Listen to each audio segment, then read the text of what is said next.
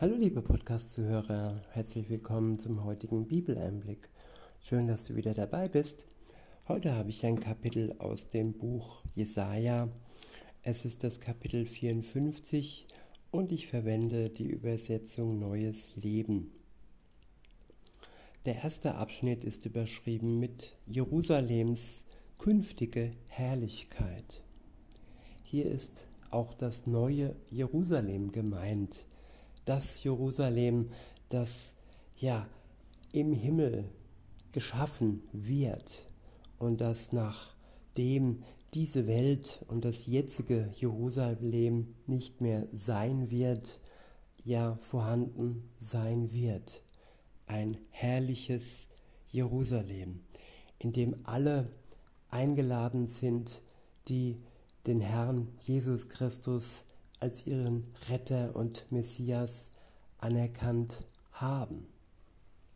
In Vers 1 heißt es, Freue dich, du Unfruchtbare, die nie gebar. Ja, unfruchtbar sein, es ist wie ein Brandzeichen, eine Brandmarkung für jemand, der eigentlich schwanger werden möchte, es aber nicht kann. Es ist wie ein Fluch von der Welt, eine Verspottung von der Welt. So wird ja das Volk Gottes dargestellt. Es wird verflucht, es wird gehasst, es wird gebrandmarkt und so war es schon seit Gedenken. Weiter heißt es,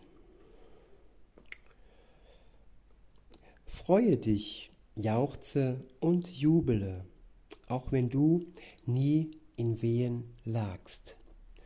Denn die alleinstehende Frau, die keine Kinder bekommen konnte, hat jetzt mehr Kinder als die, die verheiratet ist.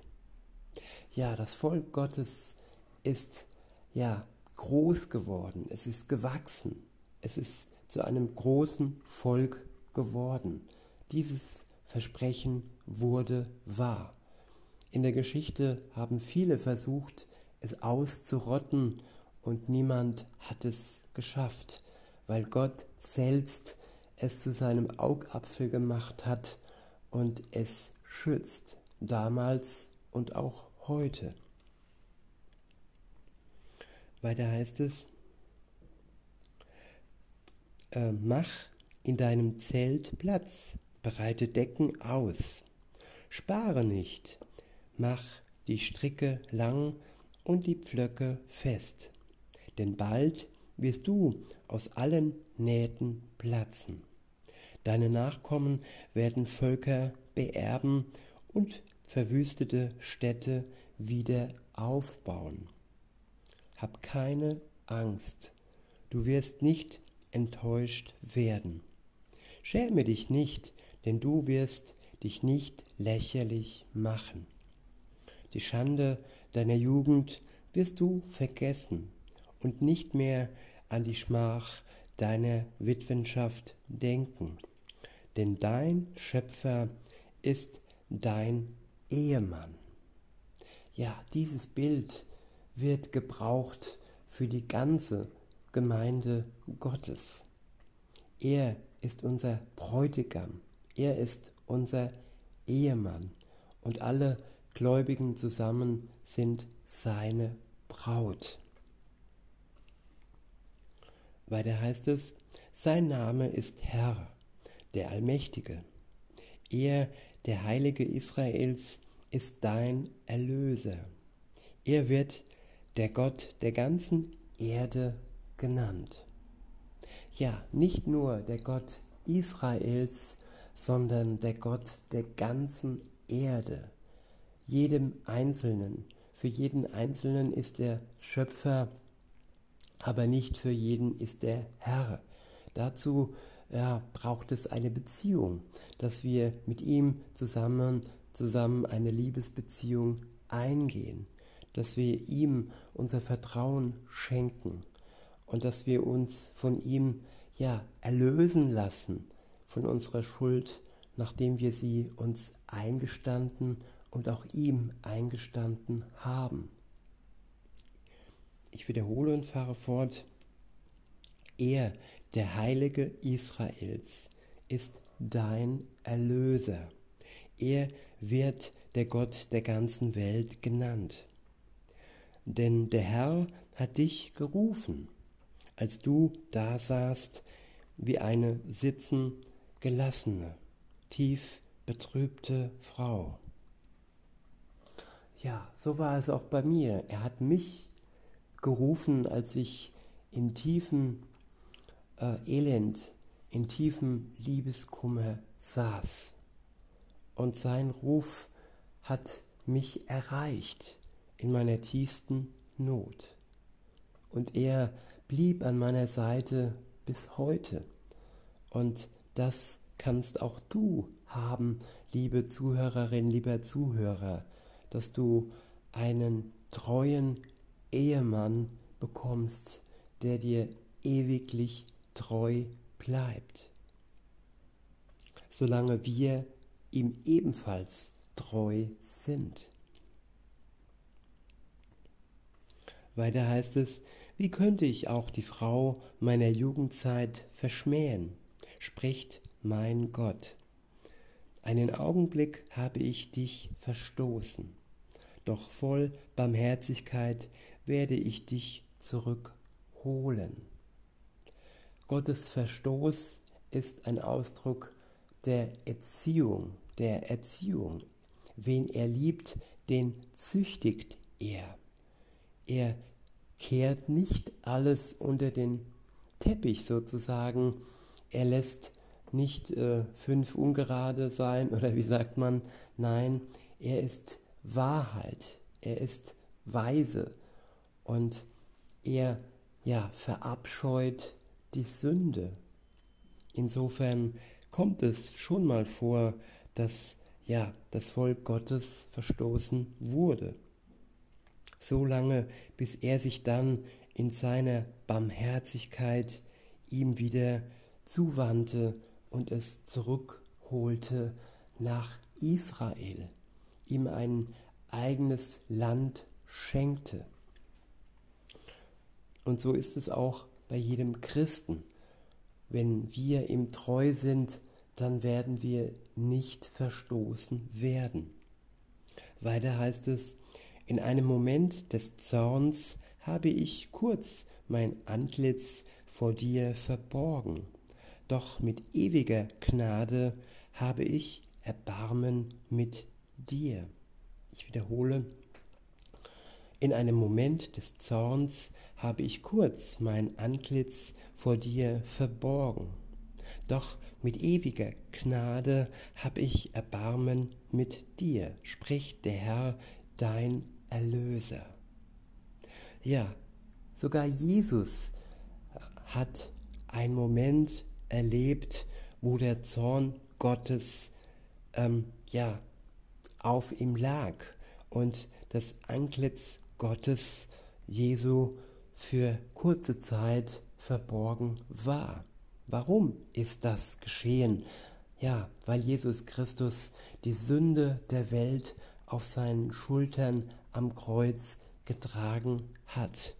Und der Zorn Gottes ähm, ja, liegt auf denen, die ja, die Sünde zwischen sich und ihm stehen lassen. Die Sünde trennt uns vor Gott. Und das Antlitz Gottes bleibt verborgen dem, der fest an seiner Sünde ja, festhält. Aber wenn wir uns unsere Schuld eingestehen, dann wird er sich uns mit ewiger Gnade und Erbarmen zuwenden. Er, unser Erlöser. Ich wiederhole und fahre fort. In einem Moment des Zorns habe ich kurz mein Antlitz von dir verborgen, doch mit ewiger Gnade habe ich Erbarmen mit dir, spricht der Herr, dein Erlöser wie ich zur Zeit Noahs geschworen habe, dass ich die Erde nie mehr überfluten will so schwöre ich jetzt, dass ich dir nie mehr zürnen und nie mehr drohen werde. Ja, wenn wir im Geist verbunden mit Gott unser Leben gehen, dann wird es keinen Grund mehr geben, dass er uns zürnen muss und dass er uns drohen muss. Sein Geist befähigt uns, all den Grund des Zorn Gottes wegzuwischen und uns zu verändern, Stück für Stück, so dass Gott an uns seine Freude hat und kein Zorn mehr empfinden braucht. Weiter heißt es, auch wenn Berge weichen und Hügel beben, soll meine Gnade nicht von dir gehen, und der Bund meines Friedens soll niemals, soll niemals wanken, spricht der Herr, der Erbarmen mit dir hat. Ja, und auch mit dir, liebe Zuhörerin, lieber Zuhörer. Sein Erbarmen für dich steht bereit, wenn du eine Beziehung mit ihm eingehst. In Vers 11 heißt es, Du Elende von Stürmen gebeutelte, du Ungetröstete, ich werde deine Mauern auf Edelsteine stellen und dich auf einem Fundament aus Saphiren wieder aufbauen. Ja, das ist das neue Jerusalem. Es hat auch Paulus in einem Traum, in einer Vision gesehen, wie es ja vom Himmel herabkam. Weiter heißt es, die Türme deiner Mauern baue ich aus funkeln, funkelnden Rubinen, deine Tore aus leuchtend rot schimmernden Steinen und dein ganzes Stadtgebiet aus kostbaren Steinen. Alle deine Bewohner werden Schüler des Herrn sein und in großer Zufriedenheit leben. Du wirst dich auf Gerechtigkeit gründen. Ja, auf die Gerechtigkeit Jesu, die er uns verschafft durch seinen Tod am Kreuz.